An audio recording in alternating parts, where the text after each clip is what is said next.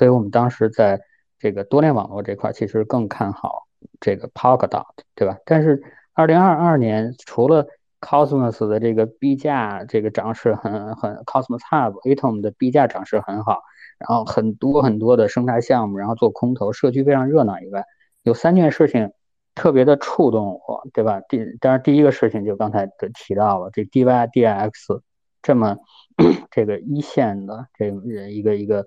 以太坊生态的嗯 DeFi 项目选择了用 Cosmos SDK 做应用链。以及在熊市的时候，其实有个机会，就多关注一些低估值的项目。这个项目呢，就是说，就像投早期的这个天使轮投资一样的，去关注一些可能在下一轮啊牛市里面会有十倍、百倍的这样一些项目。在这个阶段，其实可能会这种机会会比之前牛市的时候机会要多一些。现在还有很多 IBC 的子协议还在这个研究和开发当中，就有些还在实践当中。那其实包括了像比如说 NFT 的跨链的转账。还有刚才提到的那个呃链间的账户，还有其他的一些像这个，比如说通用的这个支付的这个手续费的一些子的一些协议，其实这些都是在要么是已经实现了，要么是呃在这个设计和实践当中。所以这些其实都是会给未来的可能跨链的这种链接的可组合性，包括应用之间的可组合性，可能会带来一些更加友好用户体验的一些可能性。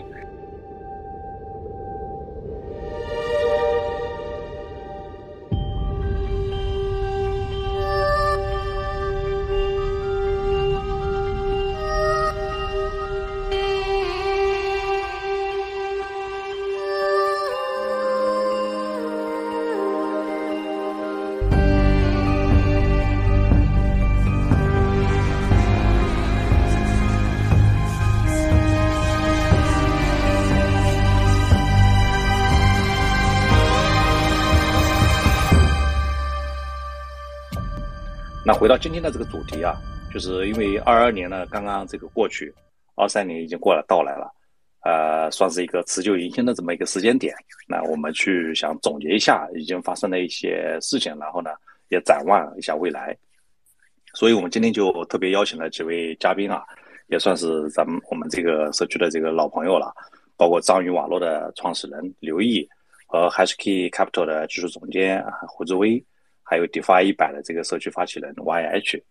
然后呢，呃，下面我们就首先请各位嘉宾跟大家做一个自我介绍吧，然后，呃，以及你们在近期正在关注的一些内容的一个简要的介绍。啊，首先我们请这个章鱼网络的刘毅跟大家打个招呼，来做一下介绍。嗨哈喽，大家好，我是我是我是刘毅，呃，那么。我我们章鱼网络是从创业，从二零一九年开始就一直在应应用链这个赛道。那么正式加加入这个，我们属于 Near 生态的一个呃应用链网络或者叫多链网络的这么一个项目。嗯，这项目正式启动是两正好两年时间啊，这个呃三这是这是几年三三年时间，就是从从呃这个三三四年的时间了，然后。呃，我们也呃一直看这个多链跨链这这一块儿，然后在这块儿做工作，跟 Cosmos 生态呢也也很有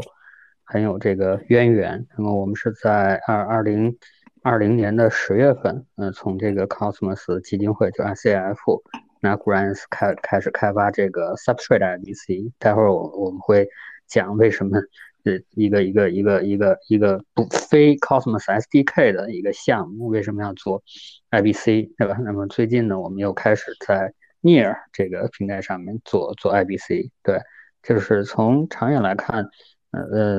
呃这个这个章鱼网络呢是希望成为这个区块链互联网的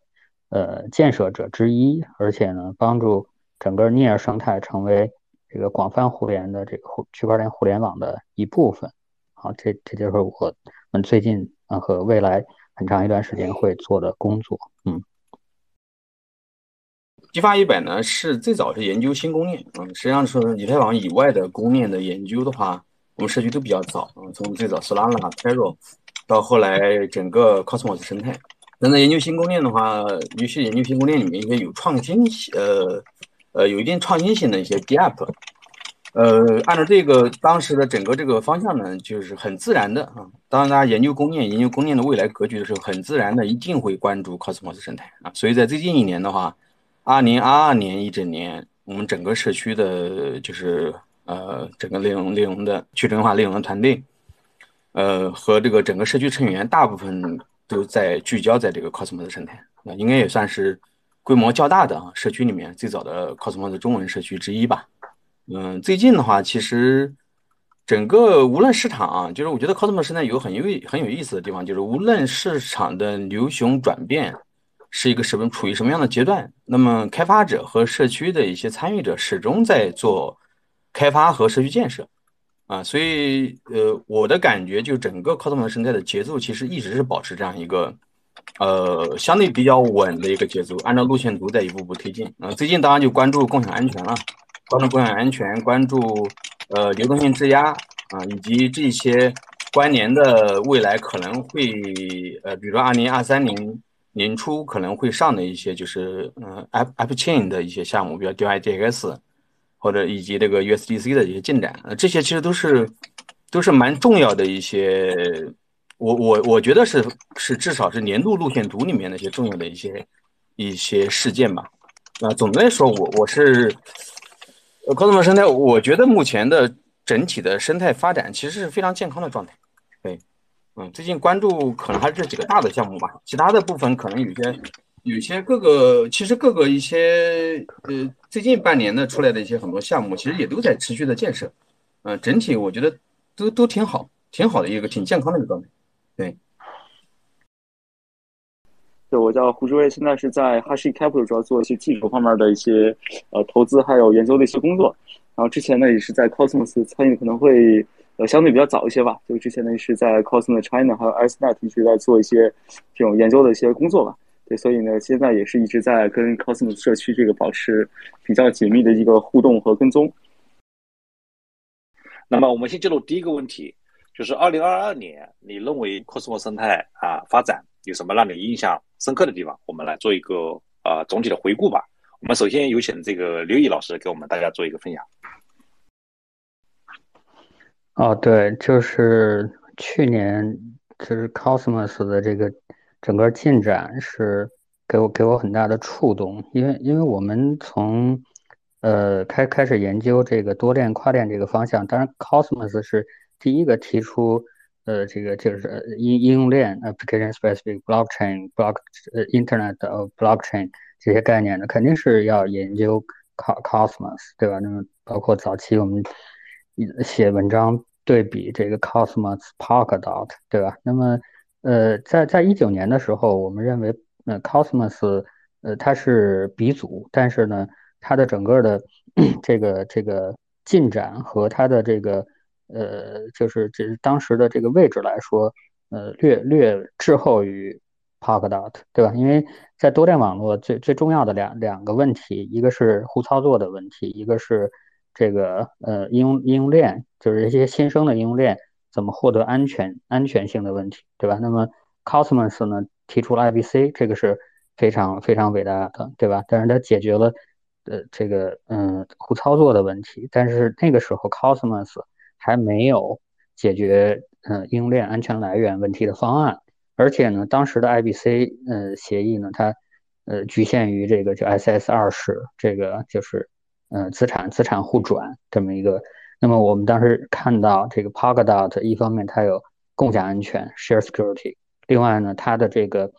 嗯 它的这个跨所谓的跨链呢，它是消极跨链，对吧？就是呃它它是从功能上是。是这个呃呃呃资产跨链的这个 superset，就是超级是吧？或者说资产跨链是消息跨链的子级，所以我们当时在这个多链网络这块其实更看好这个 Polkadot，对吧？但是二零二二年除了 Cosmos 的这个币价这个涨势很很 Cosmos Hub Atom 的币价涨势很好，然后很多很多的生态项目，然后做空投，社区非常热闹以外，有三件事情。特别的触动我，对吧？第当然第一个事情就刚才的提到了，这 DYDX 这么 这个一线的这个一个一个以太坊生态的嗯 DeFi 项目，选择了用 Cosmos SDK 做应链，对吧第二个是这个大家可能很多人注意到了，就是 Delfi Digital 这是上一轮牛市这个冒起来最快的 token 方的之一，而且大家公认有研究能力的，对吧？他写了一篇很长的文章，对比这个 Layer One 的生态，或者说呃区块链生态，最后这个选择呃结论是全力要去这个嗯嗯做全全力进军 Cosmos 生态，支持 Cosmos 生态。还有一个呢，就是可能很多就大多数人不知道，这但对我触动特别大，就是我们有一个很很长期的一个合作合作伙伴叫 Kive，是一个呃呃 Arweave 生态的非非常非常好的一个项目，对吧？这个项目不出名，但是它是真正的属于 Crypto 核心圈的创业项目。对，那他他在募资的时候，这个这个这个份额是一一这个。就是抢的不得了，对我我记得当时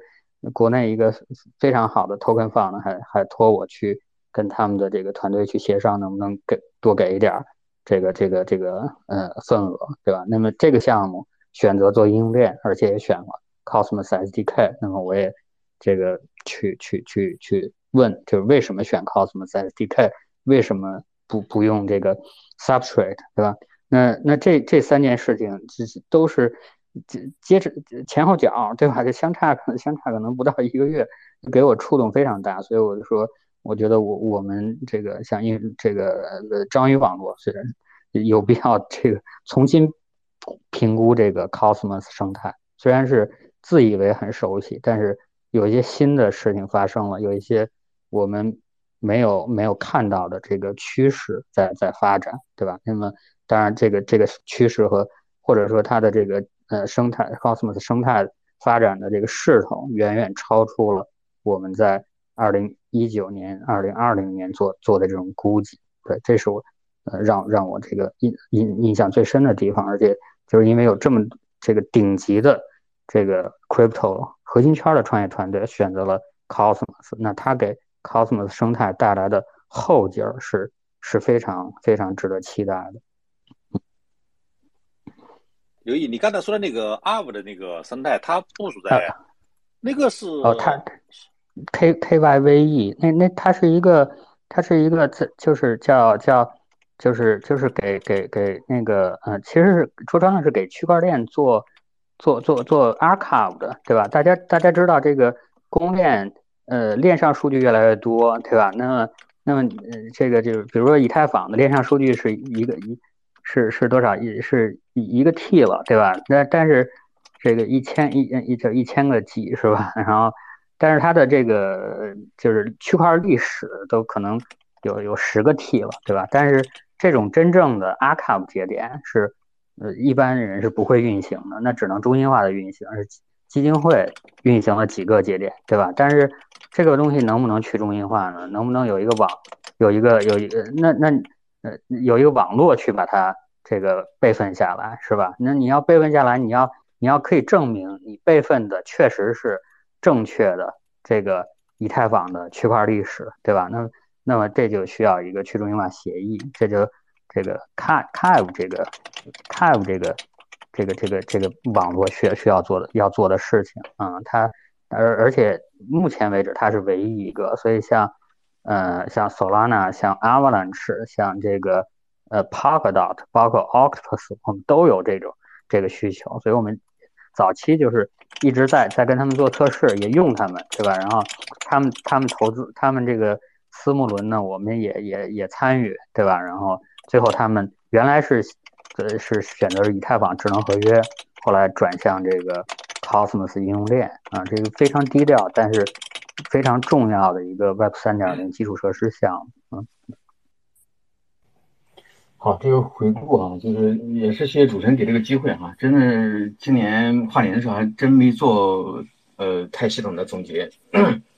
后那个 Cosmos 生态的话，嗯，我我在接到这个主持人给的这个问题之后，就稳定了几个三个关键词啊，一个是韧性，一个是建设，一个是治理。韧性的话，其实，在二零二二年，整个 Cosmos 生态其实经历了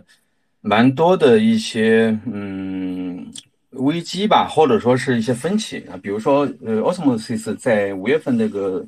呃 Tera 崩盘的时候，整个带来的流动性危机，嗯呃 Osmos 十个亿的 TVL 直接直接就是腰斩，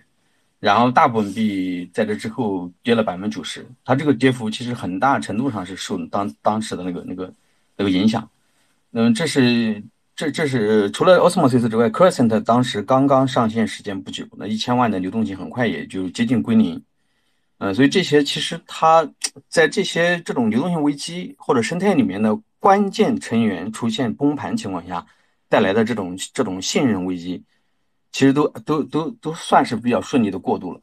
啊，另外就是阿童木二点零和阿童木六十九号提案的这个整个这种争议啊，包括之前 Jola 的这种争议。这中间呢，其实也体现在治理方面的这种韧性，就整个社区它的这种自我治理能力这方面体现出它的很强的这种适应性，这是一个韧性，第一个关键词。第二个关键词建设。那建设呢，其实一方面是什么？是 Cosmos 路线图在持续交付，比如说链接账户，嗯，然后呢，共享安全的呃，现在已经已经快交付啊，流动性质押等等这些一系列的这个在之前路线图中提及的啊，或者在之前体验中提及的很多这种关键的一些。呃，模块其实都是在保持一个比较好的节奏吧，在呃相对还符合大家预期，因为适当的延期这也能接受。呃，除了这个就是 Cosmos 核心的这些模块的这个交付之外呢，新链也在不断上线。嗯，然后同时呢，一些比较稍微有一定的经营呃经营的一些历史，比如说 Osmos，先讲啊，有点历史，其实也就一年多时间，那么其实进化速度也非常快。包括基础设施里面的这个钱包啊，像那个开普勒钱包啊，其实也是在几乎就每隔半个月都会有一些更新啊，所以这个建设的这种节奏，我觉得其实几乎没有受到熊市的影响那。当然了，一部分新兴项目可能在流动性方面，在融资方面其实会遇到一点难度，但是呢，之前在熊市呃进入熊市之后上线的项目，比方 Crescent 这些项目，它其实一直在保持一个比较好的节奏。那么第三个关键词呢，就是治理。那么讲到治理，其实我觉得更呃，其实也可以呃用另一个词，就是它进自我进化的这种能力。那基础设施在进化，整个生态在发展，然后社区治理本身的规则，大家现在也在进化啊。所以，嗯，回顾下来之后呢，其实也更坚定了我对 Cosmos 生态这种信心吧。其实是一个是一个非常健康的去中心化的生态系统。那么我我我我还特地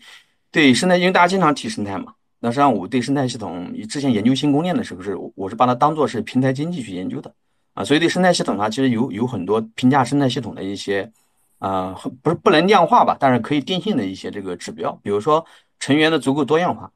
啊，然后生态系统里面有多个关键成员能发挥重要作用。那我们看到，其实在今年的治理里面，其实看到建设里面可以看到 Osmos 在发挥很多这种作用，然后整个 Cosmos 生态在推特上面很多 KOL 其实是非常。非常有建设性的这个这个自媒体，嗯，我讲的建设性是指它其实是会参度参与深度参与治理，甚至参与提案。那么也有很多这种社区，包括中文社区，大家也看到，其实整个社区的这种氛围跟其他的一些区块链生态、区块公链生态的这种大家去撸毛也好，大家去呃去去炒合约也好，等等是完全不同的这种社区文化，因为大家会更关注更关注建设，更关注项目本身。那包括还有像。虽然已经离职的创始人像 J.K.，他一直是在文化层面在守护这个社区，所以我们可以看到有非常多的关键成员，无论是个体还是组织。那另外呢，就是整个系统的运行呢，它其实不是靠像那个呃 V 神那样的，像以太坊 V 神靠 V 神的一篇一篇文章、一个一篇博客或者他的若干个观点，或者是核心团队你的一个提案去推进，而是靠我们前面提到的多样化的成员和关键成员的相互的沟通讨论，大家相互作用。去完成一些规则的建设、关键路线图的一些设定，啊，而且本身这种边界，大家看，其实边界是比较模糊的。呃，对，大家有的时候可能不一定很适应整个，就感觉整个 Cosmos 是是一种是一种很混乱、混乱的状态，因为它没有一个很关键的，呃，比如说意见领袖啊，一锤定音，比如说像 CE 或者像 VK 呃 VK 这样的一些领袖去去确定一个重大事项啊，这重大其实都是通过不断的呃讨论。甚至于最后对对已经通过的一些，比如说二点零呃阿特曼二点零的这个就是呃白皮书对吧？实际上现在后来其实是是又做了一很多修，这种修订它不是以一种很正式的确定的一个文件确定下来，其实是一个个提案往前去做迭代和进化的啊，所以它其实是一个边界模糊的网状结构，它不是树状结构，也不是金字塔结构，那所以这是一个不断进化的自组织啊，我我觉得是非常健康的一个去中心化的生态系统。哎，所以前面的几点哈，就我们讲建设、讲韧性、讲治理和进化能力，其实归结起来哈，就是我刚刚讲的这一个总结：健康的去中心化的呃生态系统。这是我对二零二二的回顾，就我印象深刻。如果总结一下，就这一句话。说到刚才那个问题，呃，就是呃，Cosmos 生态有哪些印象比较深刻的地方？就今年呃二上一个去年，二零二二年那个，我其实想了一下，大概可能有两个吧。一个呢，其实还是社区的讨论是比较激烈和这个充分的，也印证整个社区其实是非常去中心化的。像包括 Cosmos Hub 的这个呃治理的提案，那么其实也经过了几轮的反复的沟通，像甚至包括像呃几个吧，就是至少。我印象讨论比较激烈，甚至有这种呃，这个就是来来回回的这个好几轮讨论的，像包括有呃，是不是要在 Hub 上引入这个智能呃智能合约的讯息，这是一个。然后还有一个就是 Cosmos 二点零的这个整个的提案，这也是一开始发了白皮书，后来大家讨论可能还是有认为可能还是有一些值得商榷的地方，以及呢还会还有这个年底。当时是提了一些，像比如说，是不是成立一些 Cosmos Zero 这种，就是类似于，呃，有点像一个怎么说，就是要像一个，呃，这个一个治理的一个团体吧。这个反正也是大家都有一些自己的想法和这种，呃，这个大家社区讨论还是都挺激烈的。所以这个呢，其实也是从侧面印证出来，就整个整个的现在社区发展还是比较去中心化，有非常多的人，呃，不管是就是甚至包括原来的像 J 矿这种 Founder。也好，或者是后来新加入的一些这个社区成员也好，其实都是能够大家充分的发出自己声音的。所以这个是和其他的这个项目其实挺不一样的一点，也是二零二二年这个比较明显体现出来，就比去年比是再上一年度可能能够更加体现出来的一个特色吧。这是一个，然后还有一个呢是呃，因为现在的我的这个呃这个全职的工作是在一家投资机构。那么就是从嗯今年来来看的话，其实有非常多的项目就是采用了 Cosmos 底层的架构来进行自己去发一个呃这个自己的一个 Layer One 出来，或者是一个应用链出来。那么其实有非常多的项目，就是你如果看它那个背后底层的架构的话，其实它都会去说是采用这么技术路线的。所以呢，其实也是呃能够印证出来吧，就原来的这个技术呃这个应用链的这么一个趋势是在二零二二年有了一个更。充分的一个体现和验证，所以这是给我在呃二零二二年留下比较深刻的两两两类事情吧。呃，我印象深刻的点几个点呢，我按照大致一个时间的顺序，正好也帮大家稍微简单捋一下，就是正好相当于一个，我其实还挺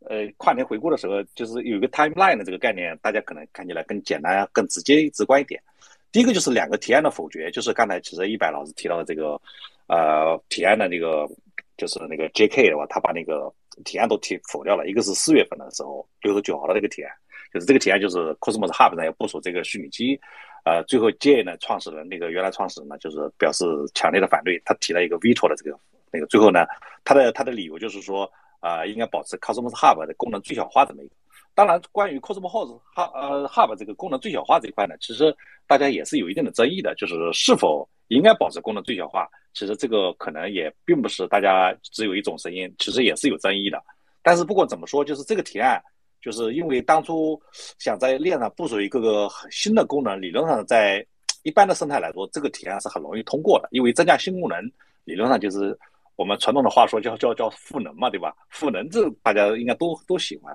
但是呢，这个事情确实最终就没有提案，因为说，就像我们刚才一白老师提到，他他有这么一个创始人有这么一个理念的这么一个一个一个文化上的或者说一个理念上的一个要求，觉得这个东西不符合我们这个生态的这个价值观，所以呢，最终就是真的服掉了。那另外一个被否掉的是十月份的事儿，就是阿童木奥点零里面的那个八十二号的提案。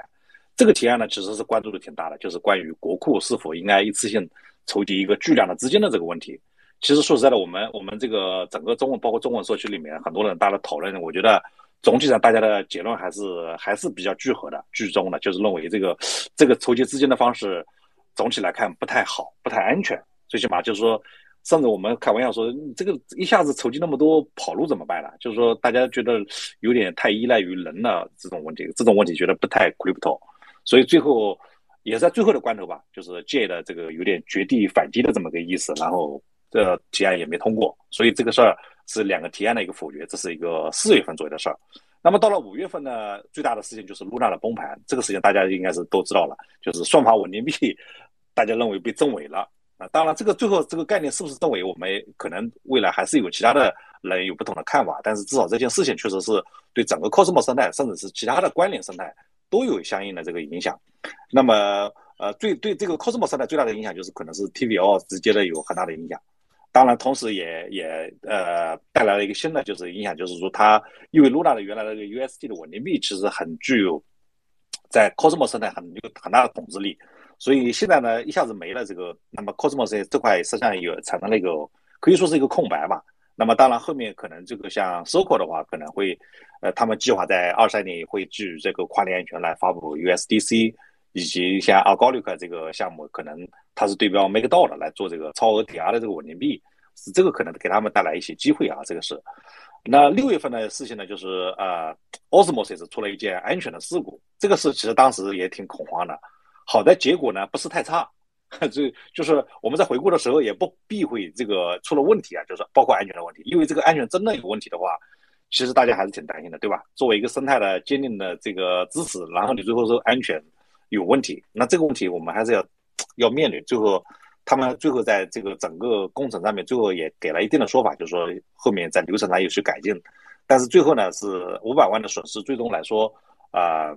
有有个项目方最终以手工退款的方式做了个赔偿，就是用户总总体来说没有受到啊大的损失。当然这件事情，那另外六月份另外一件重要的事情就是 DYDX 这件事情，我觉得这件事情其实大家已经讨论了很多了，我这里不说了，确实是一个重要的事件。那么七月份。呃，是 Composable Finance 提案把这个 IBC 引入这个 NEA 提案叫做 NEP 三六四这么一个提案，然后八月份呢是跨链安全，就是 Informal System 宣布啊把这个发布 ICS 的这个零点一这个版本，那么目前的计划是在二三年的这个 Q 一上线，然后呢在二二这个十一月份的时候，其实已经启动了相关的这个测试的工作，然后八月份呢是 Data Chain。团队将 IBC 引入了这个 Harmony，然后还有一个就是八月份左右出来了一个有意思的项目，我觉得是挺跟 BTC 相关的，叫巴比龙的那个项目。这个项目是计划把比特币的这个安全引入到 Cosmos 生态，这个也是一个挺挺有想法的一个项目啊。然后九月份左右呢，是有一个叫做把通过 zk Snark 技术，呃，使用这个 zk Snark 方式把这个 IBC 引入以太坊这么一个提案。是叫 Electron Labs 这个这个 team 来提提案的，然后呢，呃，这这里也提一下，就是在 Q 三的时候，我们章鱼网络也把这个 Substrate 的 IBC 完成了开发，后面呢，他们会呃等待一个叫做 Beefly 那个客户端呃完成了以后，他们会做一个集成测试，所以这个也是值得期待的一件事儿。然后十一月份的时候呢，我们中文社区前面也提到了，首次开启了一个 Cosmos ATK 的这个开发者培训的课程。那我个人觉得这是一个呃，其实也是挺重要的事情的。虽然跟他们前面那个重大的事件不能相提并论，但是我觉得这是一个也算是一个小小的里程碑吧。就是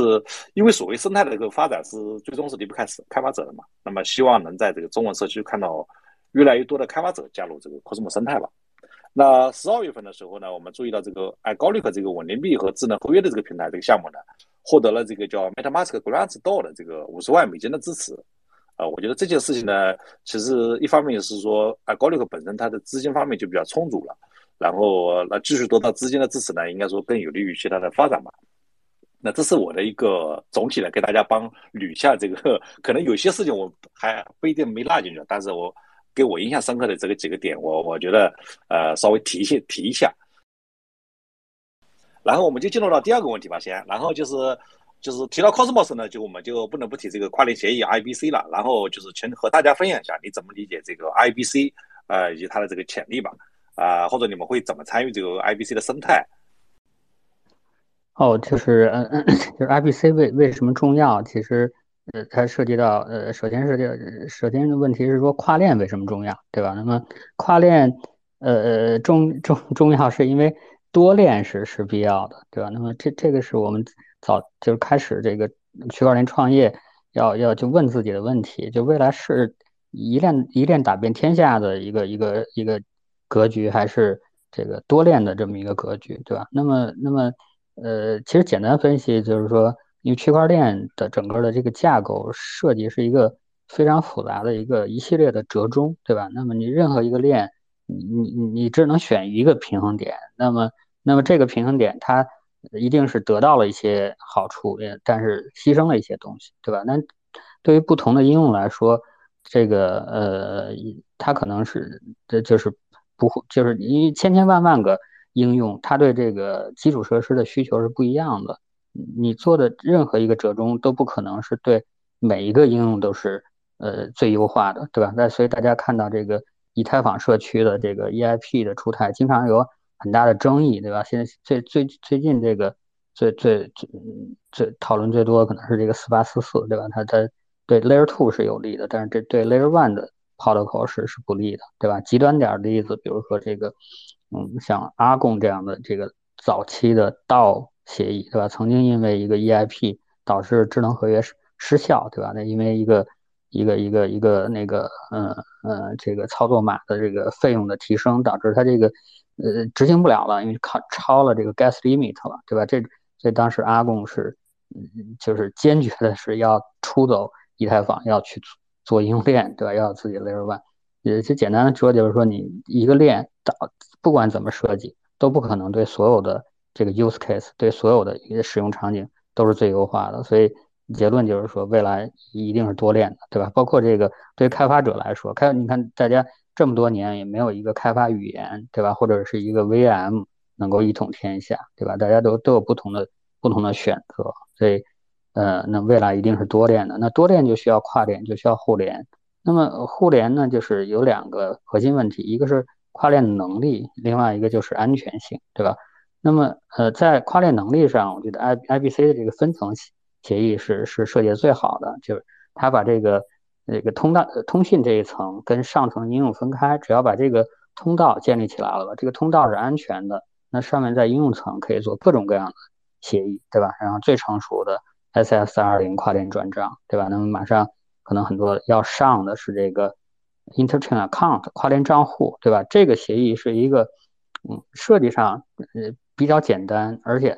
对安全性的压力也增加的不多，但是其实能力非常强大的一个一个一个跨链的源一个源语，对吧？那个它能在很大程度上替代所谓的这个消息跨链，就是所谓的智能合约的这个跨链调用。这个看上去非常非常非常这个跨链智能合约调用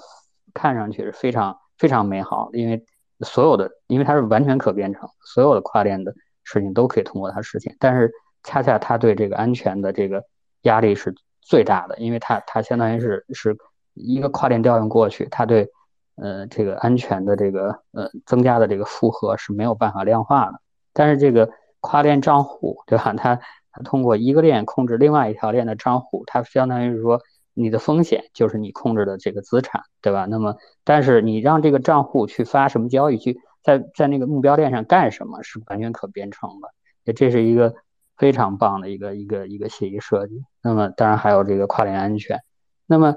在因为是分层的，而且在应用层是多个这个呃独立的应用层协议。那么，它就在功能的丰富和可裁剪上面达到了一个完美的平衡。就是说我用什么，我就可以这个呃这个 enable 那某一个这个应用层的 SAS，。我不用，我就我不喜欢它，我认为它不适合，或者是。对对，我们的这个这个这个这个链的有负面影响，我就可以不用它。那么在功在在功能性上，这 I I 呃这个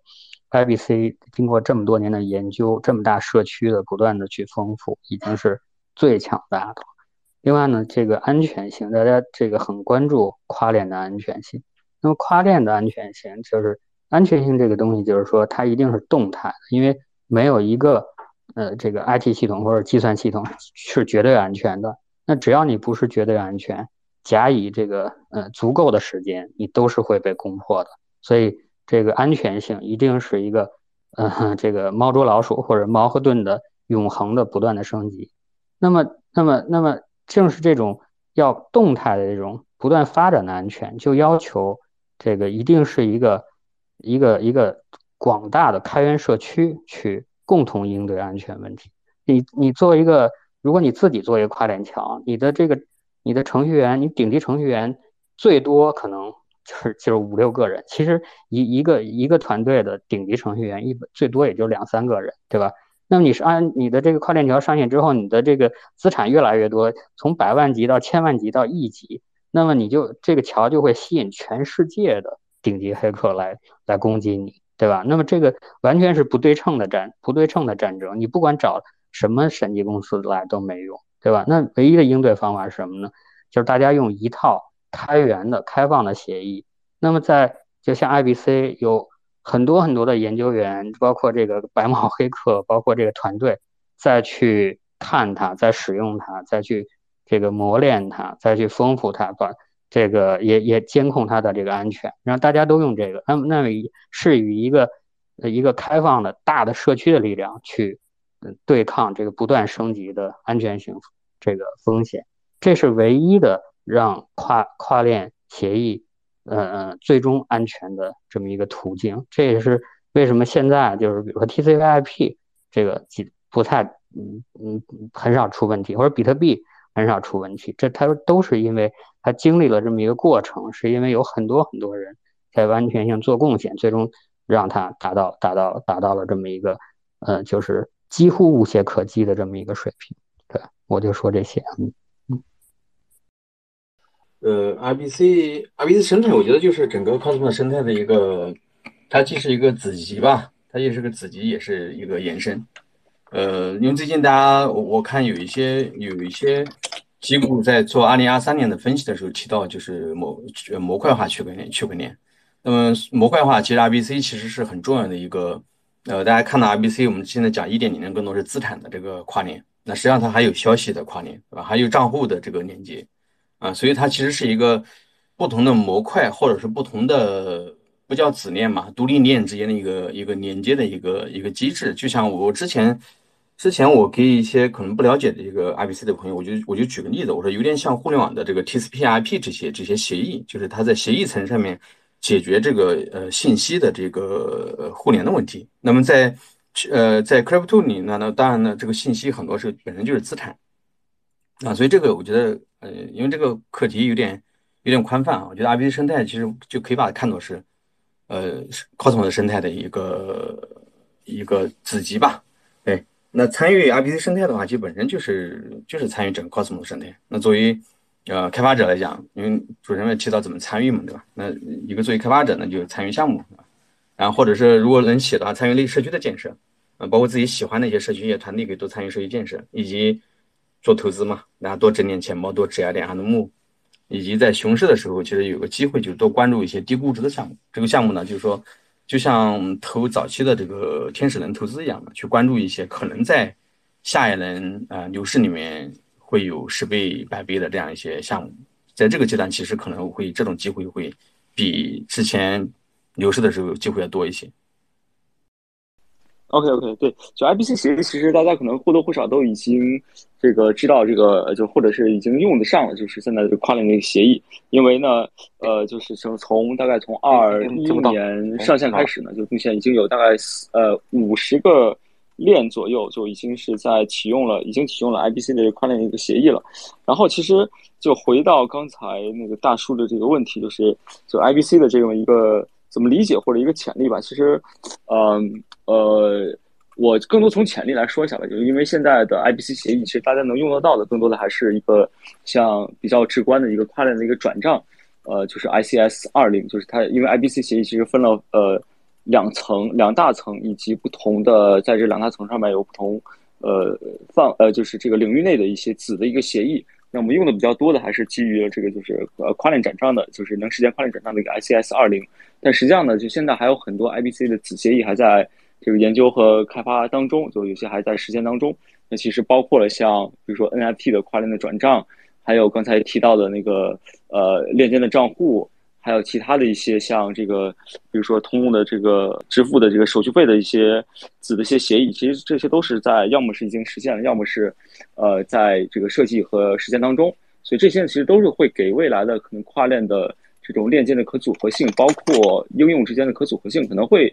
带来一些更加友好用户体验的一些可能性，所以这个是就是 IBC 协议它自身也是在不断的完善和进化的一个这么一个过程中。那包括可能 ICS 呃二零自己可能也会会未来可能会有一些迭代，可能会有一些支持，比如说现在的呃这个就现在的这两个呃链上面的这个转账的模块，那目前呢是就打开之后呢，可能就是比较呃就是固定的，就可能你你正转过去转呃转了一个 token 过去，然后要锁在本在本链锁住，然后在另外一个链上去 mint 一个新的 token 出来，然后功能也是基本上支持的是相对比较基本的一个状态。那么未来其实也可能会有一些通道上面的一些升级，那么我们就可以支持更多更新的，呃，这个这个跨链的应用在这个基础上去构建出来。像包括可能比如说未来的呃 DEX，那那么是不是有可能就像那个之前也是 Delphi Digital 写的一篇自己的一个类似于设计的一个报告吧，可以或者是研究的一个文章，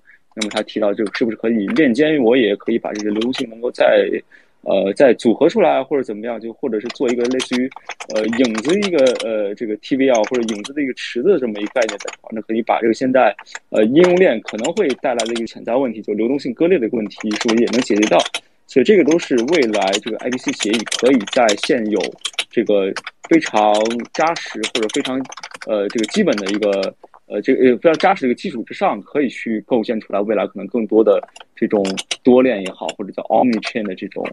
呃，这个应用的一个一个基础吧。所以我这个是，呃，也是相信是可能是另外一个问题，就是二零二三年可能大家可能会，呃，有哪些值得期待的一个地方。所以我觉得，呃，IBC 协议还是在可以在这些地方，呃，能够发挥作用。那当然也不得不提，就是那个跨链的这个安全，就链，呃，这个叫呃 integer security。那么链间的安全的这么一个进展，其实也是会基于 IBC，那么实现了类似于像呃这个就共享安全的这么一个概念。其实这个概念其实也是在以太坊社区现在在慢慢在提出来，像包括像很多的项目也是在往这个方向在走。一个是模块化的叙事，再一个也是最近比较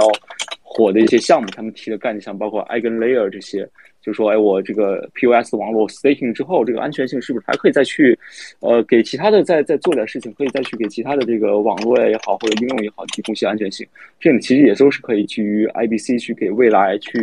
呃，做一些这方面的应用的一些尝试的。对，所以我觉得这些都是未来挺多的，呃，IBC 所能带来的一些潜力啊。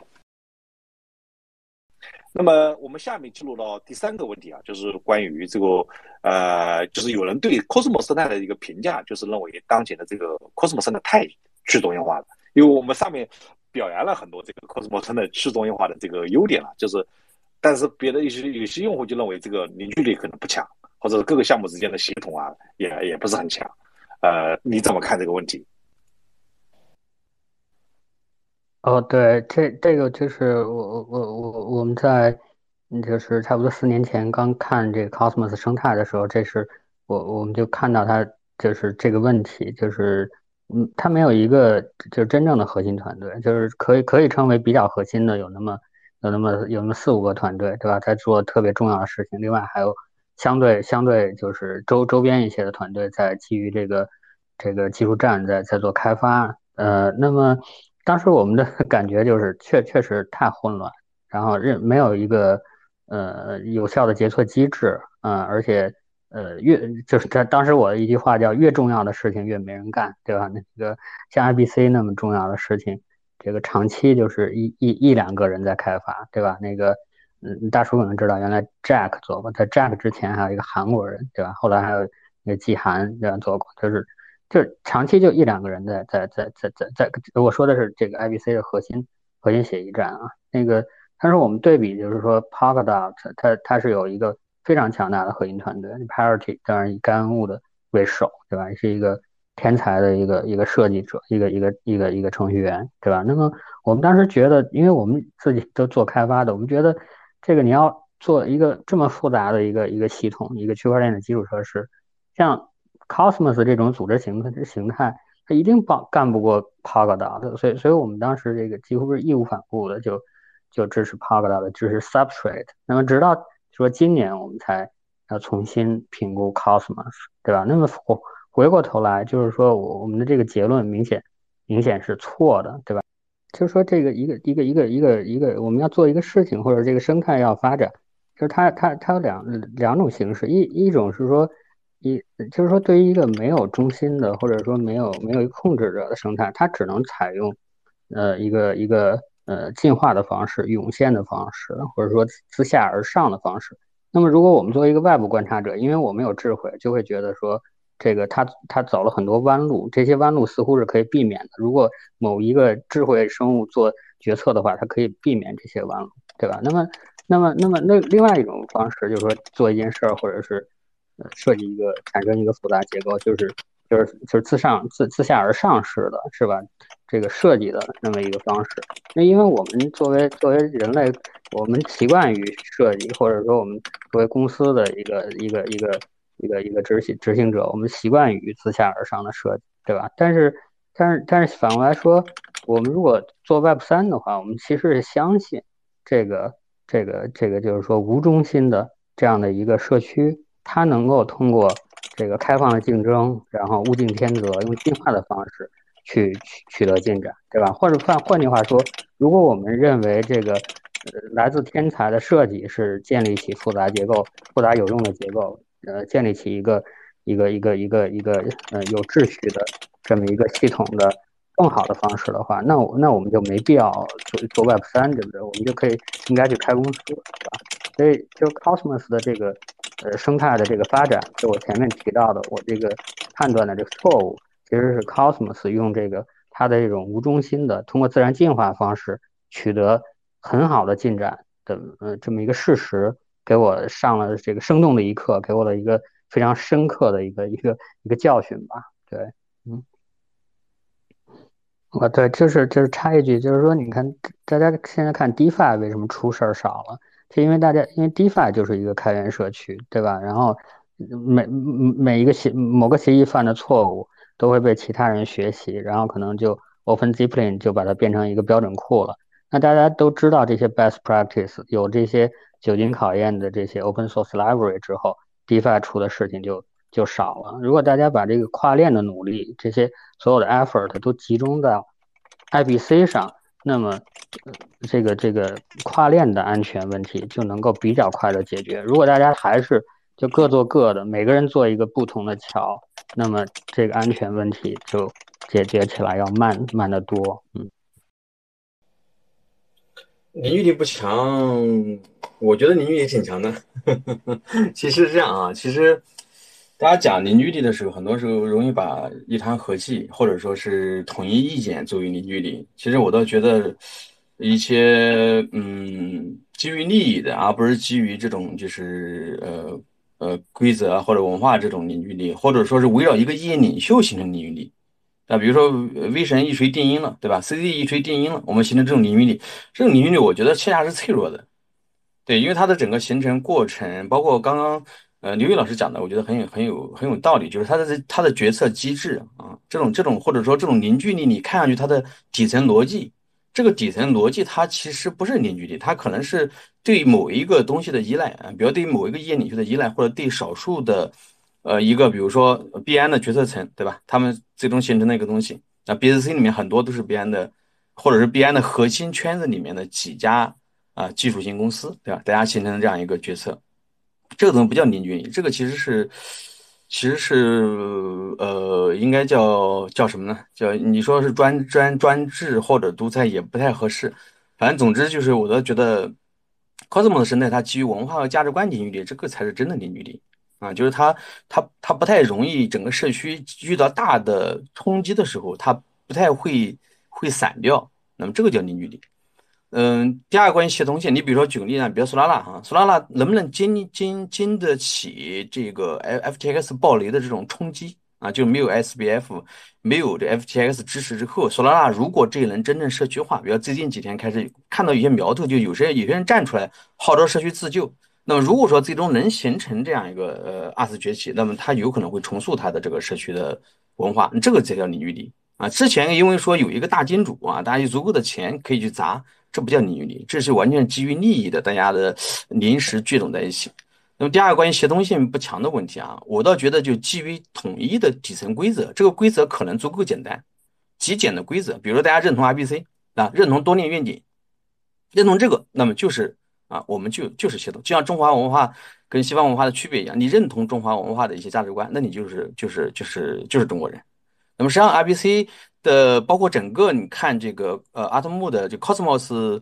啊白皮书第一版的那个里面提到的很多理念，它其实都是一个就是包括呃我们我们前面讲的六十九号呃提案里面是不是保持 Cosmos Hub 这个极简啊？